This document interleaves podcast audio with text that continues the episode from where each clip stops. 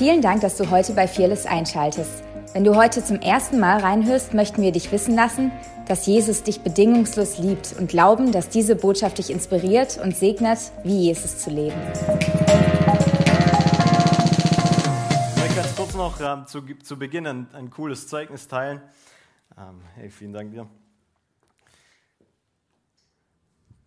Ähm, vor kurzem kam eine Frau auf mich zu, die habe ich nicht gekannt. Und äh, die meinte, ah, Herr Junke, ist aber schön, dass ich Sie ähm, endlich mal persönlich kennenlernen darf. Ähm, ich habe von Ihnen geträumt. Ich dachte so, oh, liebe Zeit, oh, war es ein guter oder schlechter Traum? Und äh, die Frau sagt, ähm, ich konnte äh, seit über zehn Jahren meinen rechten Arm nicht, äh, nicht halten. Ich konnte nicht mal ein, ein, ein Glas halten. So schwer hatte ich Arthrose in meinem Arm. Und im Traum sind sie mir begegnet und als ich morgens aufgewacht bin, war ich komplett geheilt. Crazy. Ähm, was will ich da damit sagen? Ich glaube, wenn wir, wenn wir Gottes Gegenwart anfangen zu beherbergen, wenn wir anfangen zu lernen, ihn zu kultivieren, dann passen viel mehr Dinge um uns herum, dann passieren viel mehr Dinge um uns herum ähm, einfach so anstelle wie geplant. Ja, wenn wir Träger von seiner Gegenwart werden, wenn wir Genießer von seiner Gegenwart werden, da passieren so viele coole Dinge um uns rum, wie wenn wir uns jemals erträumen könnten, weil er ja unser Denken bei weitem übersteigt. Und ich glaube, wir Christen, wir haben so eine leichte Krankheit. Und ich weiß nicht, wann du das letzte Mal ähm, in einem Restaurant warst, ähm, aber als ich das letzte Mal im Restaurant war, da war ich nicht im Restaurant, habe meinen Platz äh, eingenommen und habe die Karte aufgeschlagen und habe zu dem Kellner gesagt, ähm, was ich gerne ähm, essen wollte. Und als ich es dann gesagt habe, fünf Minuten später, bin ich dann quasi in die Küche gelaufen und habe dem Koch geholfen, das Essen vorzubereiten. Hast du das schon mal gemacht? Nee, oder? Aber ich glaube, übertragen auf Gott verhalten wir Christen uns manchmal so. Wir, wir eigentlich ist unsere Aufgabe einfach, oder wir ehren den Koch am meisten, wenn wir das Gericht, das er für uns macht, genießen, oder? Anstelle von dem verhalten wir uns manchmal so, dass wir immer zu, zu der Küche, zum Chef, zu Gott rennen und ihm helfen wollen bei dem, was er schon lange für uns getan hat. Eigentlich sollten wir einfach mal genießen, was er uns gegeben hat. Und das ist doch seine Gegenwart. Deswegen glaube ich, dass Gott uns in was hineinführen will, wo wir einfach lernen zu genießen, einfach lernen zu sein. Die Bibel nennt es auch in die Ruhe Christi eintreten. Ich glaube, es ist, wir, wir können viel mehr arbeiten, wenn wir aus der Ruhe heraus arbeiten, anstelle von Hektik und anderen Dingen. Oder unter Stress. Okay? Das war umsonst, das war nicht die Botschaft, aber das wollte ich einfach mal sagen. Okay.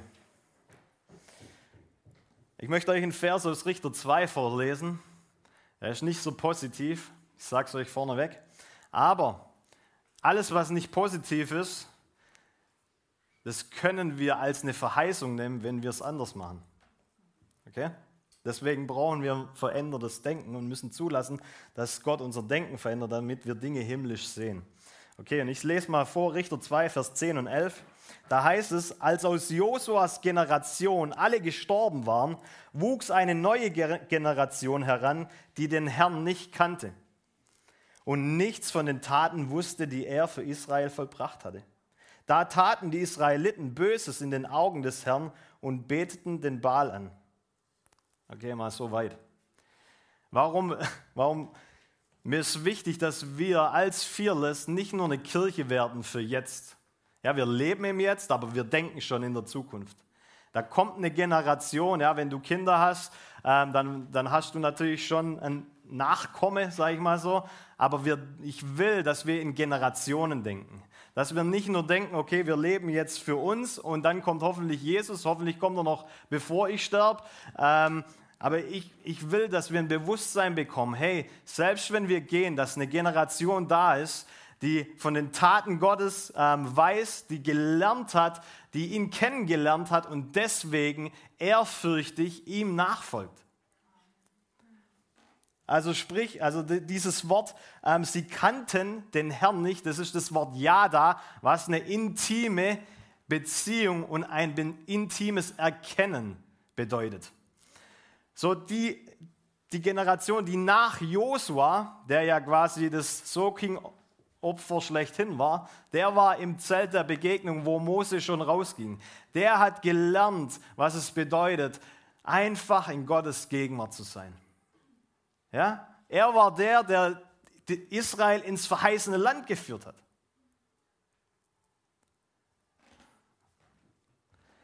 Und der als Leiter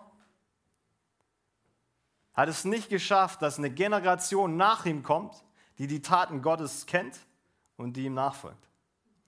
Und diese Warnung ist eine Verheißung für uns. Wenn wir es anders machen, dann werden wir eine Generation nach uns kommen sehen, die den Herrn fürchtet, die ihn kennt und die ihm nachfolgt. Und das ist mein Wunsch.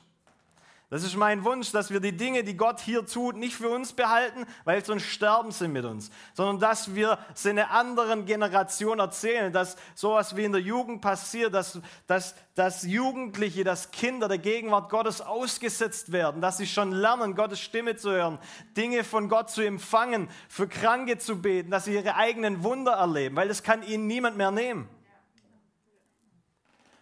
und fangt an, diese Dinge auch aufzuschreiben. Wenn deine Kinder Wunder erleben, wenn, sie, wenn, wenn, wenn du sie daran erinnerst, wer sie in Gott sind und sie aufgrund dessen Durchbrüche erleben, dann schreib es auf. Weil vielleicht kannst du dich nicht mehr daran erinnern, aber was, wenn man was schreibt, dann bleibt es.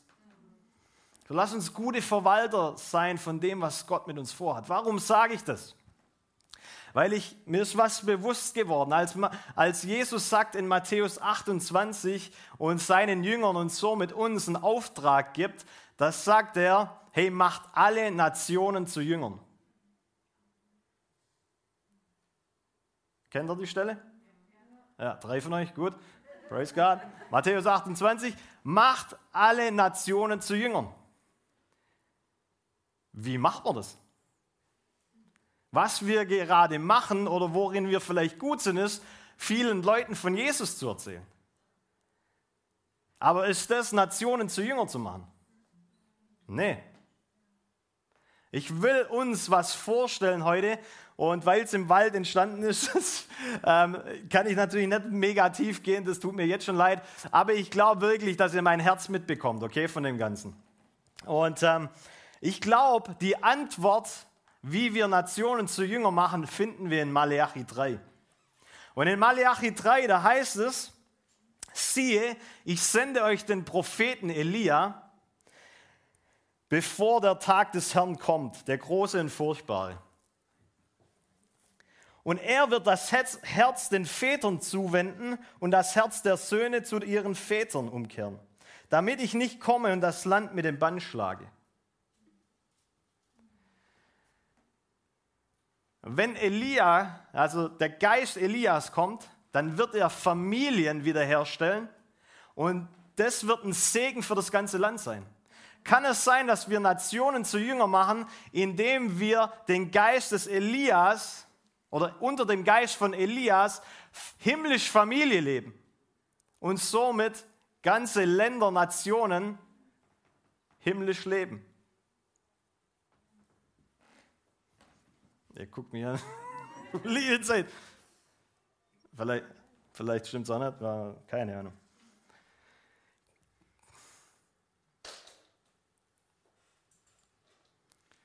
Wenn wir sagen, das Reich Gottes ist Familie und das Reich Gottes ist Erweckung, dann ist Familie Erweckung, oder? Als Gott einen perfekten Ort geschaffen hat, Eden, dann hat er alles Mögliche kreiert und hat gesagt, hey, das ist der Hammer. Sehr gut. Und dann hat er den Menschen erschaffen, Adam, und hat gesagt, ist auch okay, aber es ist nicht sehr gut. Da musste zuerst aus Adam was genommen werden, damit Adam eine Hilfe oder ein Gegenüber hatte, damit es sehr gut war. In anderen Worten, Gott hat schon da Familie kreiert und dann hat er dieser Familie einen Auftrag gegeben, werdet eins und deswegen Homosexualität kann nicht eins sein und deswegen kann es auch nicht gesegnet sein. werdet eins und vermehrt euch und macht die Welt oder die Erde euch untertan. Das war ein Auftrag, der erste Auftrag für eine Familie. Nicht für den Superhelden, nicht für den Pastor, nicht für irgendjemand Spezielles, sondern für eine Familie.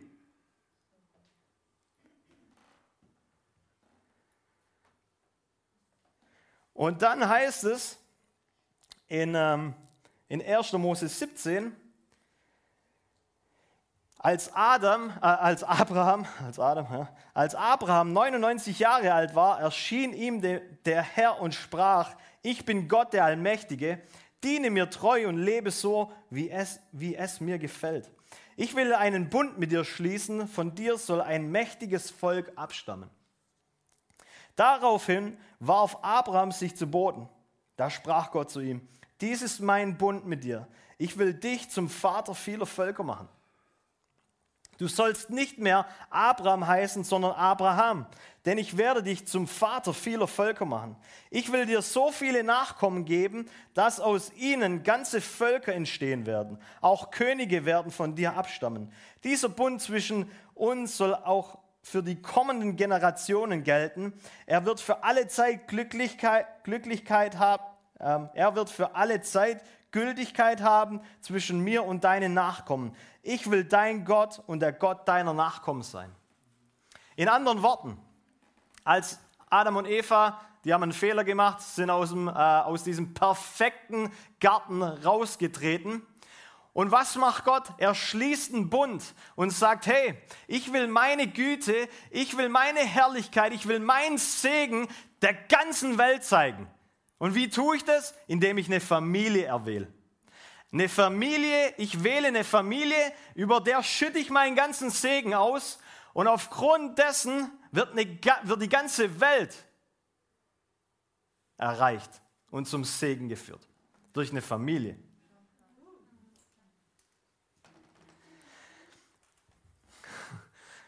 Manchmal, wenn wir an Erweckung denken, denken dann haben wir irgendwelche coole Sachen in, in, unserem, in unserem Denken, in unserem, ja, vielleicht in unseren Geschichtsbüchern. Wir vergleichen das mit Smith Wigglesworth, Charles Finney, Mariah Woodward Ether und all den coolen Leuten. Und ich will das gar nicht schlecht machen. Aber ich glaube, Erweckung bedeutet nicht, dass Gott einen Mann oder eine Frau salbt und die dann als Superheroes durchs Land fegen und versuchen, so viele Menschen zu heilen, so viele Menschen oder Dinge zu tun, sondern ich glaube, in der reinsten Form ist Erweckung das, was Jesus getan hat. Jesus war doch nicht die ganze Zeit ähm, in Stadien und hat dort ähm, Stadion-Events geleitet, oder? Nee, er hat auch nicht die ganze Zeit... Ähm, was weiß ich, keine Ahnung, er hat auch nicht die ganze Zeit irgendwelche so Dinge getan, wo wir denken, das wäre Erweckung. Nicht jeder, ähm, Jesus ist nicht die ganze Zeit auf dem Boden gelegen und hat gezittert unter der Kraft des Geistes. Das denken wir auch, dass es Erweckung ist. Jesus hat Leben geführt mit zwölf Leuten. Und als es mehr geworden ist, hat er gesagt, ciao, ich gehe. damit der Heilige Geist kommt und das mehr, dass er bei mehreren sein kann. Aber mit zwölf Leuten hat er Familie gelebt. Das ist Erweckung. Weil in Jesus die personifizierte Erweckung ist, dann ist doch das, was er gemacht hat, Erweckung, oder? Und wir müssen aufpassen, dass wir nicht Erweckung als die coolen Sachen ähm, nur sehen, und ich will es nicht schlecht machen, die haben einen Teil da drin, aber dass wir sie nur da drin sehen, weil sonst erleben oder dann sonst verpassen wir Erweckung, wenn, sonst verpassen wir sie, wenn Gott meinen Sohn gerade benutzt und durch mich redet. Weil das ist genauso Erweckung. Wenn ich in meiner Frau Jesus erkenne, ist das auch Erweckung.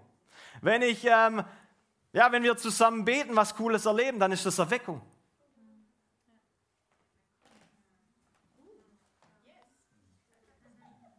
Praise God. Und in Römer 11, da heißt es nämlich, war es nun Gottes Absicht, dieses Volk fallen zu lassen, also Israel, weil sie sich von Christus abgewandt haben? Nie und nimmer. weil das Volk Israel die rettende Botschaft abgelehnt hat, wurde der Weg bereitet, um den übrigen Völkern diese Botschaft zu bringen. Und jetzt passt mal auf, was da steht.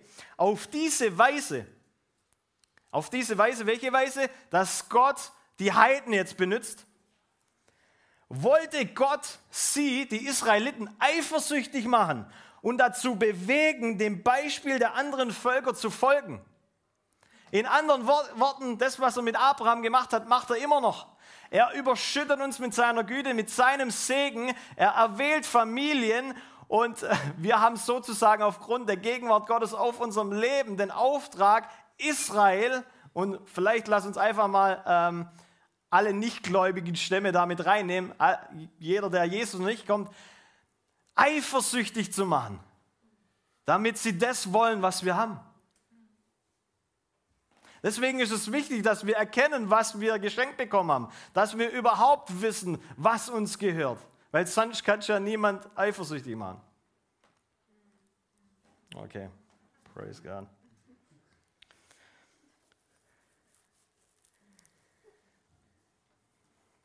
So, ich glaube, ich glaube und so, so, so sehe ich ähm, uns, so sehe ich die Kirche, großes K, ja, die Kirche, den Leib, so, so ich liebe die Kirche, okay?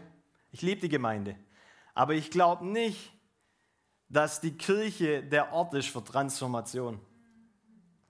Du kannst hier Offenbarung bekommen, du kannst hier Skills bekommen, aber ich glaube, wenn diese Skills und diese Offenbarung nicht in deiner Familie ähm, eingesetzt werden, dann hast du auch keine Transformation. Weil sonst dann hast du zwei Stunden einen Sitz gewärmt, du hast Halleluja gerufen, du hast hier mit geworshipped und dann dort kannst du es nicht leben. Dann ist die Offenbarung nicht wirklich in dein Herz und somit in dein, in dein, in dein Handeln transformiert worden. Ist zu heftig für euch? Okay, nee. Also ich glaube persönlich, ganz ehrlich, dass wir Nationen zu Jünger machen, wenn wir diesem Beispiel, was Maleachi sagt, tun. Wenn wir Menschen werden, die unter dem Geist von Elia, das hört sich ein bisschen alttestamentlich an, okay, vergebt mir, ich werde es euch noch versuchen zu erklären, was ich da damit meine.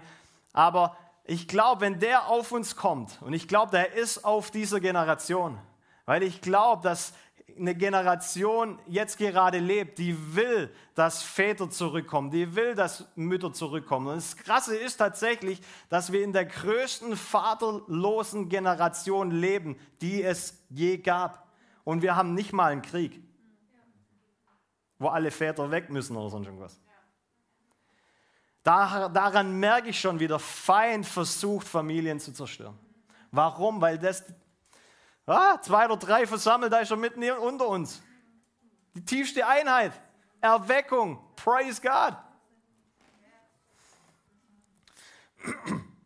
Okay, was ist der Geist von Elia? Wer ist ein Elia überhaupt? Wenn du deine Bibel nicht kennst, ähm, dann äh, werde ich dir heute ein bisschen helfen. Wenn du sie kennst, dann hoffe ich, du kriegst noch ein bisschen Offenbarung obendrauf. Ähm, Elia ist äh, dieser Prophet, der unter der Kraft Gottes viele coole Dinge getan hat, viele vielleicht auch schräge Dinge getan hat. Ähm, aber eine Geschichte, die wir vielleicht ähm, oder etliche von euch kennen, kennen, kennen mögen, ist diese Geschichte, wo, wo äh, Elia quasi den Regen stoppt. Und ähm, vielleicht lassen wir das ganz kurz so, so sagen, weil ein Prophet damals hat immer irgendwo auch Gott repräsentiert. Und äh, du sagst vielleicht, wie kann Gott der ist doch gut. Wie kann er, wie kann er sowas Schlechtes machen? Das Regen stoppt im Alten Testament war ein, war, war ein Teil vom Fluch. Wenn du Gott ungehorsam warst, dann heißt es dort äh, unter den Flüchen, dass der Regen stoppt. So, die Leute waren Gott ungehorsam, somit, das war einfach nur Teil vom Fluch, okay? Es war jetzt nicht, wo Gott sagt, okay, an den paar lasse ich mal meinen Zorn aus oder sonst irgendwas, sondern es war einfach Teil von diesem Fluch, den ähm, ja, es gab, wenn man nicht Gott gehorsam gelebt hat. Und dann kommt diese Szene, wo Elia auf diesem Berg diese Baalspriester herausfordert. Und ähm, wenn ihr die Geschichte kennt, dann ähm, ja, gibt es da so ein Battle. Elia sagt, okay, wenn ihr, wenn ihr gewinnt, dann ordnen wir euch unter und wir beten den Baal an und wenn ihr gewinnt, ja, dann müsst ihr euch uns unterordnen, aber eigentlich sind alle gestorben. Aber okay, ähm, keine Ahnung. Aber auf jeden Fall, ähm, die, die lassen quasi, die Baalspriester machen einen riesen Terz, die machen einen, einen Altar. Ähm, ja, das geht so weit über Stunden hinweg, dass sie sich ritzen, dass Blut fließt. Ja, für alle Frauen hier drin oder alle äh, Sensiblen, das war ein ziemliches Szenario.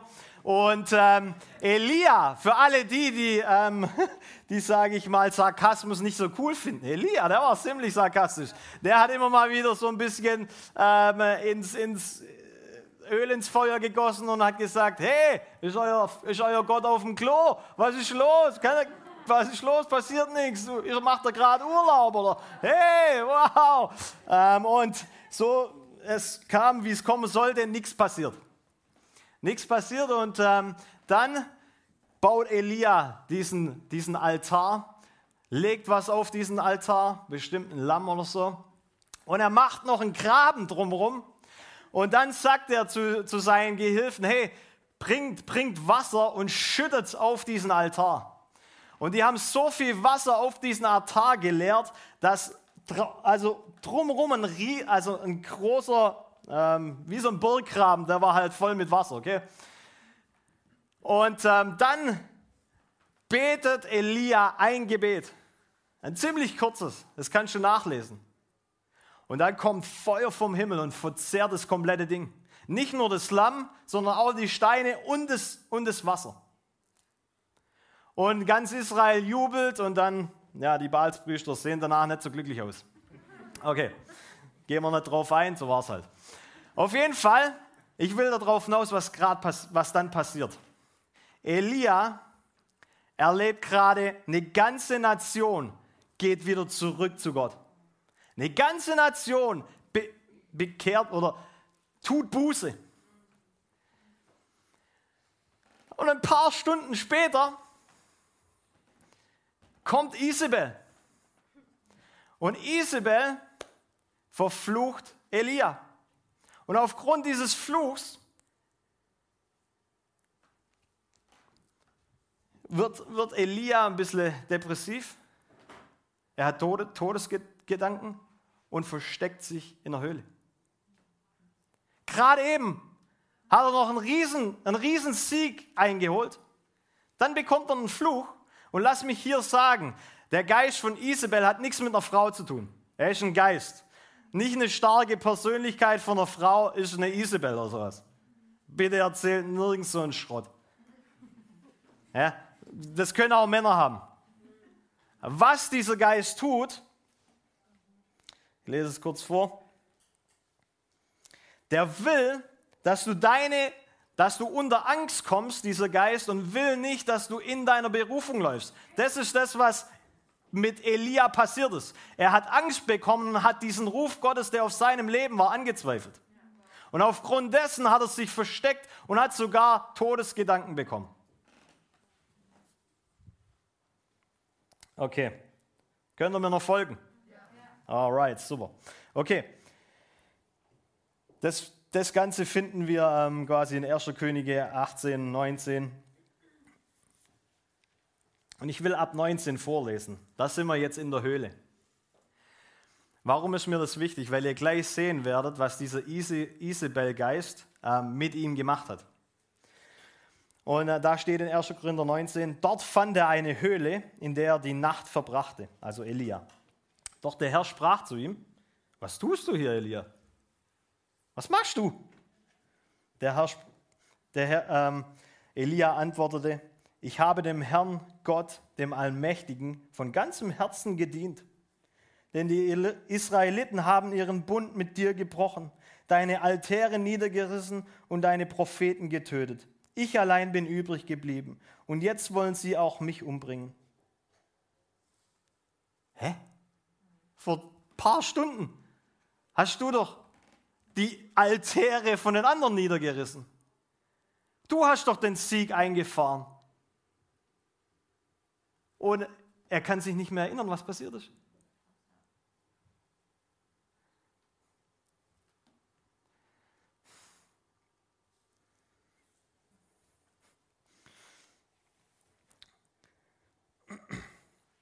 Da sprach der Herr zu ihm, Geh hinaus und stell dich auf den Berg vor den Herrn, denn der Herr wird vor dir rübergehen. Zuerst kam ein heftiger Sturm, der die Berge teilte und die Felsen zerschlug, vor dem Herrn her. Doch der Herr war nicht im Sturm. Nach dem Sturm, nach dem Sturm bebte die Erde, doch der Herr war nicht im Erdboden.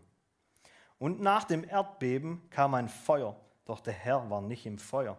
Und nach dem Feuer ertönte ein leises Säuseln.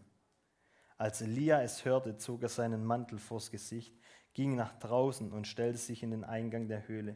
Eine, eine Stimme sprach, was tust du hier, Elia? Er sagte, ich habe dem Herrn Gott, dem Allmächtigen, von ganzem Herzen gedient, aber die Israeliten, bla bla bla bla bla bla bla. Er hat sein Sätzle gut auswendig gelernt. Also er erzählt das Gleiche nochmal in grün. Da sprach der Herr zu ihm, Vers 15, Geh zurück auf dem Weg, den du gekommen bist. Er gibt ihm jetzt eine Anweisung, wie er aus der Höhle, aus diesem Prozess, wo er gerade drin ist, rauskommt. Geh zurück auf den Weg, den du gekommen bist, durch die Wüste nach Damaskus. Wenn du dort bist, salbe Hazael zum König von Aram. In anderen Worten, tu, was du als Prophet oder wozu du als Prophet eingesetzt wurdest. Geh zurück in deine, äh, in, in deine Berufung, mein Freund. Und dann heißt es hier,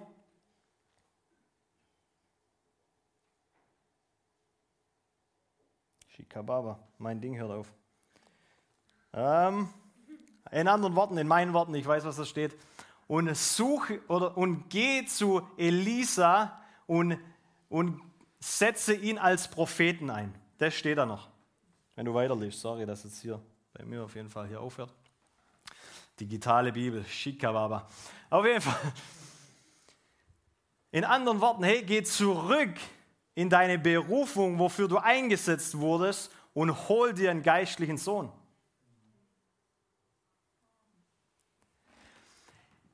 Warum ist mir das wichtig? Elia hat die Propheten dargestellt, ja. Und er geht unter diesem, dieser Depression in Anführungszeichen, geht er in die Höhle. Er begegnet Gott und Gott erinnert ihn an seine Berufung. Aber nicht nur an seine Berufung, was er tun soll, sondern dass da noch was auf ihm ist, was mehr ist als nur, dass Gott ihn gebrauchen will, sondern dass Gott ihn als Vater gebrauchen will. In anderen Worten, er geht als ein Sohn in die Höhle und kommt als Vater aufgrund der Begegnung mit Gott wieder raus.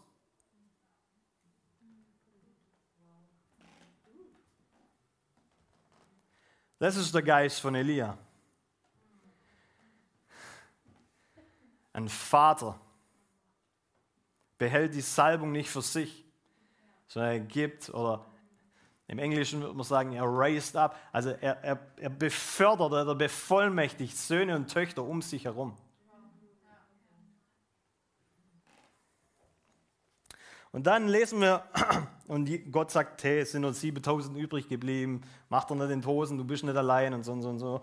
Ähm, und dann lesen wir, dass in 2. Könige 2, dass Elia quasi Elisa, ja, ähm, quasi erwählt. Und die Geschichte ist auch wirklich cool, weil Elia läuft an Elisa vorbei und schmeißt einfach seinen Mantel auf ihn. Und, und Elisa sagt zu ihm, du liebe Zeit, hey, ich will dir nachfolgen, kann ich noch ganz kurz alles verbrennen, was ich habe und es Gott zur Ehre geben und dann werde ich dir nachfolgen. Wann hast du das letzte Mal deinen Mantel auf jemanden geworfen? Nee, was ich damit sagen will, ist, Elisa hatte so ein Herz Gott gegenüber, dass er alle Brücken abgebrannt hat, als er den Ruf Gottes verspürt hat. Dass er nicht mehr zurückkommen kann, sondern voll ihm nachfolgen kann. Und Elisa war dann acht Jahre lang ähm, quasi der Diener Elias. Also es heißt sogar, dass er ihm die Hände gewaschen hat. Richtig krass. Und das Geniale ist aber, ähm, nicht nur, dass Elisa Elia nachgefolgt ist, sondern dass es ab da Prophetenschüler gab. Ab diesem Zeitpunkt gab es Prophetenschüler. In anderen Worten, Elia hat nicht nur seine Salbung für sich und Elisa ähm, quasi gehortet, sondern da gab es eine ganze Mannschaft, die trainiert wurden. Aufgrund von dieser Begegnung nach Isabel. Vielleicht bist du ja gerade in einer Situation, wo du ein bisschen deine Berufung anzweifelst oder sonst irgendwas. Hey, ich möchte dich einfach daran erinnern, was Gott über deinem Leben geredet hat. Egal, ob du was spürst oder nicht, erinnere dich an das, was Gott über dein Leben gesagt hat und dann hol dir einen geistlichen Sohn oder eine Tochter, in die du investierst. Kämpf nicht allein, renn nicht allein. Erzähl von den Taten Gottes. Für Menschen in eine Begegnung mit Gott. Und wir werden eine Generation sehen, die ihm nachfolgt.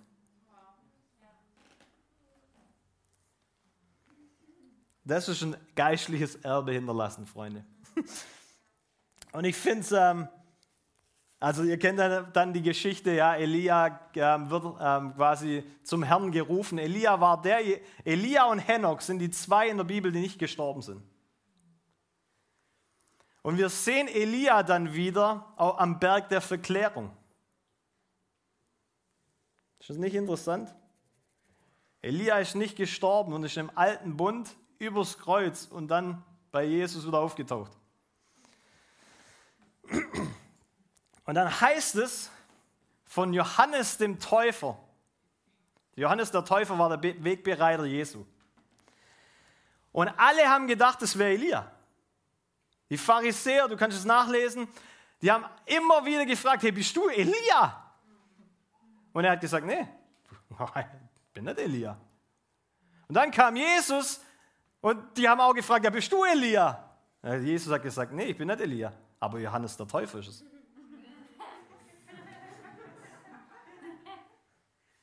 Ja, warte mal, warte mal, warte mal. Johannes der Täufer hat von sich gesagt, er ist nicht Elia. Aber Jesus hat gesagt, er ist es. Hm.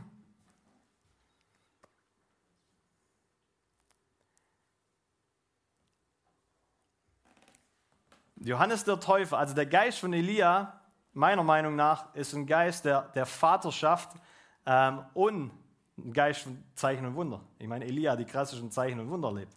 Johannes der Täufer hat kein einziges, hat kein einziges Wunder getan. Aber ich glaube ganz ehrlich, dass der Geist von Elia, und natürlich versteht mich nicht falsch, und weil wir das streamen, alles ist in Jesus. Okay? Wir können einfach auch sagen, der Geist Jesu. Okay? For the sake of the message. Der Geist von Elia. Okay? Ich glaube, dass wenn wir anfangen, Väter und Mütter zu sein, dass Famili wenn Familien, unsere Familie, unsere Familie Himmel erlebt, gepaart mit Zeichen und Wunder, nicht nur wie Johannes der Täufer, der den Weg für Jesus vorbereitet hat, ohne Zeichen und Wunder. Ich glaube, wenn wir den Geist Elias empfangen, dann haben wir eine Aufgabe, Familien wiederherzustellen. Erweckung in der reinster Form zu leben, mit Zeichen und Wundern. Und wir ebnen den Weg, dass die Braut Christi so aussieht, wie sich Jesus wünscht, wenn er wiederkommt. Das war ja die Aufgabe von Johannes dem Täufer, den Weg für Jesus vorzubereiten. Was tun wir hier? Jesus kommt ja irgendwann mal wieder. Wir sind hier, um den Leib Christi, seine Braut, zu formen.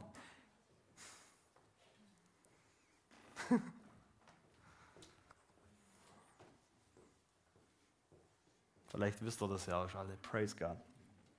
Falls du noch zweifelst, in Apostelgeschichte 3, Vers 25, da heißt es, da predigt Petrus nach einer coolen, ähm, sag ich mal, Wundergeschichte. Das sagt uns auch wieder, Zeichen und Wunder öffnen den Raum fürs Evangelium. Okay? Und Petrus nimmt diese Chance und in Apostelgeschichte 3, Vers 25, das sagt er dann zu diesen Leuten, die um ihn herumstehen. Ihr seid die Nachkommen der Propheten. Und ihr gehört dem Bund an, den Gott euren Vorfahren verheißen hat. Was tut er? Er erinnert sie an das, was Gott damals mit Abraham und den Propheten tun wollte. Denn Gott hat zu Abraham gesagt, durch deine Nachkommen sollen alle Völker der Erde gesegnet sein. Leute, erinnert euch, dass ein Segen auf eure Familie ist und dass ihr Teil der Propheten seid. Da ist ein, da ist ein, ähm, oh, ein Reconciliation, würde man sagen, ein, ein Wiederherstellungsgeist auf eurem Leben. Dass es nicht nur bei eurer Familie toll ist und die Leute zu euch kommen und sagen, boah, das ist ja wie bei der himmlischen Familie, die ich aus dem Fernsehen kenne, das ist doch der Hammer. Wow, bei euch fühle ich mich ganz gut. So kann das starten, aber das Ziel ist nicht, dass eine Familie nur gesegnet ist, sondern dass ganz viele äh, Familien gesegnet werden, damit die Welt eifersüchtig wird und somit das will, was wir haben und somit Nationen zu Jünger werden. Und jetzt lass mich noch sagen, wenn du keine gute Familie hattest, dann ist das gar kein Problem. Also verstehe mich nicht falsch, ich will das nicht äh, schlecht äh, runter, runterdimmen. Was du durchgemacht hast, ist vielleicht nicht toll.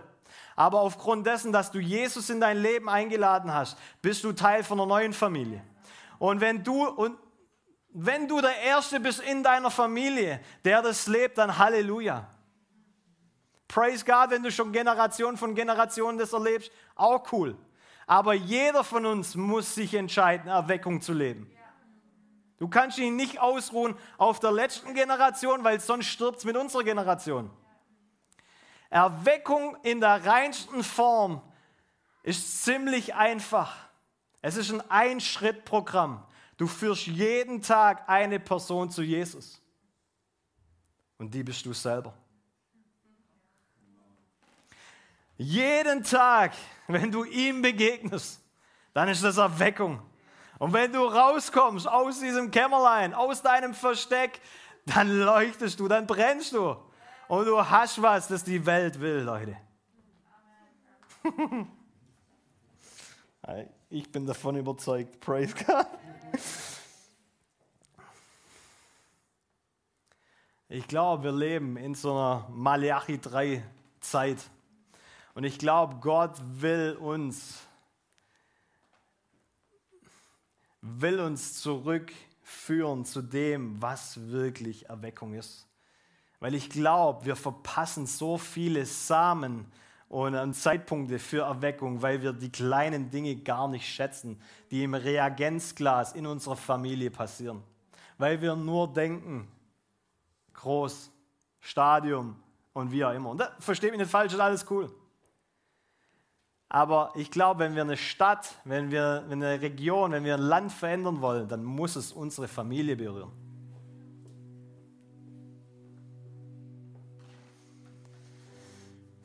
Alright, das war's. Ähm, hey, ähm, ganz kurz. ich würde ganz kurz noch beten. Ich würde ganz kurz einfach noch beten und vielleicht, wenn es dir möglich ist, dann steh doch einfach mit mir auf, weil ich bete auch für mich, ich bete für meine Familie. Nur weil ich das predige, heißt nicht, ich bin perfekt oder wir sind schon angekommen oder sonst irgendwas. Ähm, Jesus, ich, ich danke dir, dass du, dass du gekommen bist und dass du gekommen bist in eine Familie. Du bist nicht gekommen als der Retter der Welt mit 30 Jahren und hast uns gezeigt, was möglich ist. Du bist gestorben oder du bist gekommen, geboren in der Obhut von Eltern. Du bist gekommen, hast dich verwundbar gemacht und in ein Setting hineingeboren als ein Sohn. Jesus, ich danke dir, dass du uns den Papa vorgestellt hast. So viele Dinge reden in der Bibel für Familie, sprechen für Familie. Und wir wollen wieder, dass du uns die Augen öffnest zu dem, was uns geschenkt wurde in unserer Familie, weil jeder von uns hat eine. Ob die perfekt ist oder nicht, egal. Und Vater, ich bete, dass Familien aus dieser Botschaft geboren werden, dass dieser Geist Elias auf uns kommt, dass wir Beherberger von deiner Gegenwart werden.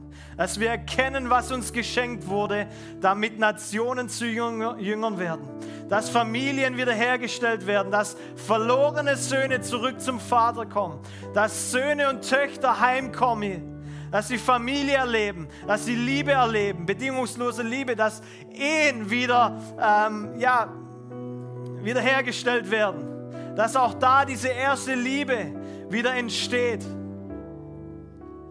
und dass Kinder durch ihre Väter und Mütter den himmlischen Vater erkennen. In, intime Begegnungen mit Gott geführt werden, Zeichen und Wunder erleben, dass unsere Häuser zu Erweckungsstätten werden, dass wir in unseren Häusern die Apostelgeschichte weiterschreiben. Weil das ist unser Auftrag. Du lebst in uns und als du als du Jesus als auferstandener Maria begegnet bist, bist du als Gärtner gekommen. In uns tragen wir jetzt diesen Garten, aus dem wir einst verbannt wurden. Und du lebst in uns. Und so machen wir diesen Garten oder verbreiten wir diesen Garten in die ganze Welt hinaus. Auf dass wir Wegbereiter für dich werden, Jesus.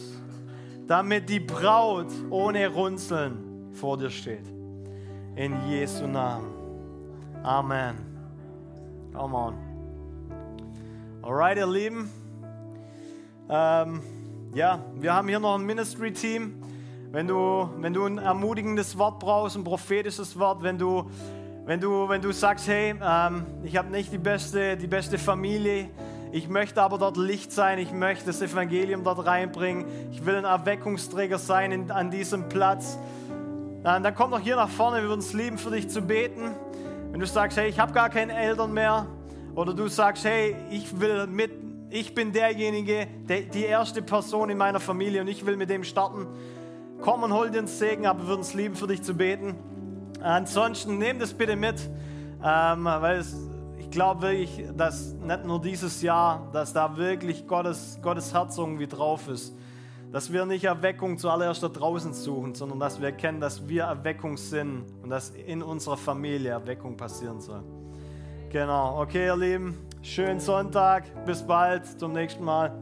Seid gesegnet, ciao.